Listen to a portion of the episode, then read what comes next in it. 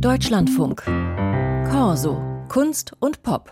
Wie sieht angemessenes Erinnern an die Kolonialgeschichte in unseren Städten aus? In Berlin geht der Senat mit dem Projekt Dekoloniale und Decolonize genau dieser Frage nach. Unter anderem die Gruppeninitiative Schwarzer Menschen in Deutschland, Each One Teach One und Berlin Postkolonial arbeiten da zusammen, um Erinnerungskonzepte zu erstellen im Auftrag des Landes Berlin. Der Literaturwissenschaftler Ibo Diop leitet das Projekt. Hallo. Hallo. Erinnerungskonzepte. Da kann man sich nicht so richtig was drunter vorstellen. Was heißt das genau? Das heißt, wie man angemessen sich an die Vergangenheit, aber auch an eine mögliche Zukunft denken kann. Was heißt das mal übertragen auf so eine Stadt wie Berlin? Also da gibt es ja ein paar Orte, in denen uns die Spuren des Kolonialismus ganz klar begegnen, etwa die Straßennamen, die auf die Kolonialgeschichte und ihre Player hinweisen. Da gab es ja auch Umbenennungen, ne? im Wedding der Nachtigallplatz, der jetzt Mangabellplatz heißt. Oder das Humboldt-Forum, auch so ein Ort, der ganz klar ist. Wo begegnet uns denn die koloniale Geschichte Berlins noch, wo wir das vielleicht oder viele von uns das nicht auf dem Schirm haben? Ich glaube, das Verständnis über Kolonialismus und über diese Zeit ist einfach nicht in unsere Mentalitätsgeschichte eingedrungen. Einige WissenschaftlerInnen, die sich damit auseinandersetzen, wissen ganz genau, was das heißt. Gleichzeitig leben wir in einer Stadt, in dem jeder Schritt, den wir tun, eigentlich mit Kolonialismus zu tun hat. Ich glaube, alle unsere Lebensrealitäten sind von Kolonialismus geprägt. Gleichzeitig gibt es zivilgesellschaftliche Organisationen, die seit Jahrzehnten ähm, zu dem Thema arbeiten und versuchen, die Widerstand ähm, gegen den Kolonialismus sichtbar zu machen.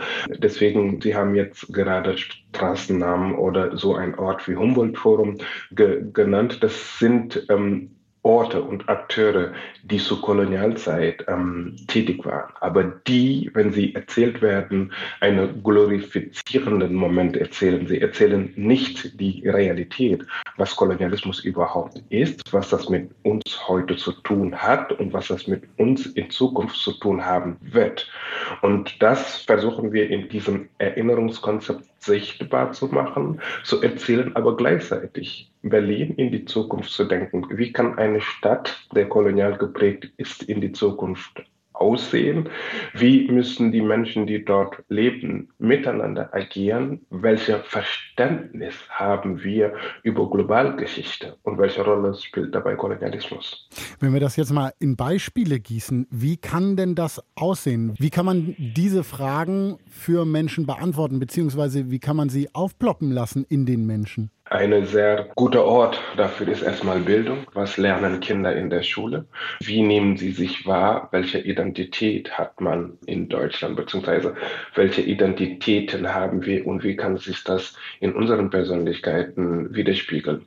Wir müssen uns immer vor Augen führen, wenn wir in Berlin sind, dass wir in einem Ort leben, der Kolonialismus ein Gesicht gegeben hat. Denn 1884 hat Bismarck in Berlin eingeladen und hat äh, mit anderen europäischen Mächten und der Osmanische Reich Grenzen gezogen auf dem afrikanischen Kontinent. Das heißt, europäische Mächte haben sich das Kontinent geteilt, wie man sich das so vorstellt, eine Geburtstagskuchen.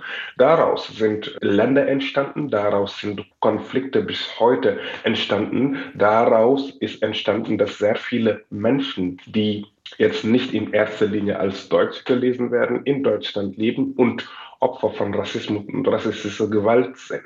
Und das wiederum zu erzählen, dass diese Geschichte eine lange Tradition hat und dafür Mechanismen zu entwickeln, wie wir damit umgehen und beziehungsweise wie wir uns als Gesellschaft diese, diese Geschichte mit Respekt begegnen, aber vielleicht Heilungshandlungen daraus abzuleiten.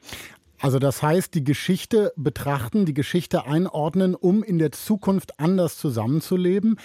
Das ist die Idee für Berlin. Kann denn Berlin, Sie haben es angesprochen, ist ja eine Stadt, die wahnsinnig verbunden mit dem Thema Kolonialismus ist, wo er vielleicht viel präsenter ist als noch in anderen Städten. Kann die Stadt trotzdem dann Vorbild sein für andere Städte? Ich glaube, was wichtig ist, ist, dass wir uns unsere Geschichte uns genau anschauen und versuchen davon was abzuleiten. Erinnerungen, wenn wir uns heute über die Kolonialismus oder beziehungsweise über Kolonialgeschichten Gedanken machen, gleichzeitig werden anderen Unrechtmechanismen etwas vielleicht unsichtbar. Und vielleicht werden diese auch in ein paar Jahren nochmal aufpoppen. Das heißt, es ist kein Ort, in dem wir uns gut fühlen. Es ist auch ein Ort, in dem wir irgendwie Trost sehen. Es geht eigentlich darum, wirklich sich ständig in Frage zu stellen und ständig die Frage, wie Berlin eine Beziehung mit der Welt aufbaut, eine Beziehung,